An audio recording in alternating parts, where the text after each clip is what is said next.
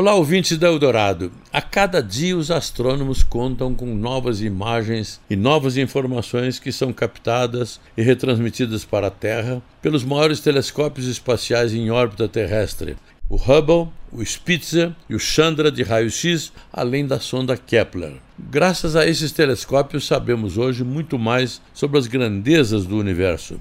Vejamos alguns exemplos do que o telescópio espacial, como Hubble, da Agência Espacial Americana, comprovou, por exemplo, que a massa total de um enorme conjunto de galáxias, apelidado de El Gordo, com emissão dominante de raio-x, cuja massa equivale a 3 quatrilhões de vezes a massa do nosso Sol. E mais, ficamos sabendo que esse aglomerado de galáxias El Gordo é o maior, mais quente e mais brilhante do universo que nós conhecemos em toda a distância já conseguida.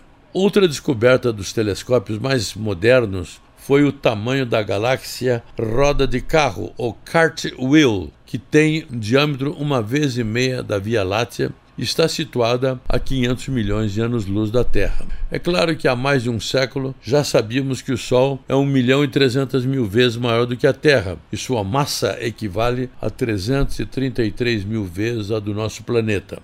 Mas hoje, com instrumentos sempre mais poderosos, passamos a calcular com muito maior precisão não apenas as dimensões e distâncias, mas principalmente a composição e a massa de planetas e estrelas. Etevaldo Siqueira, especial para a Rádio Eldorado.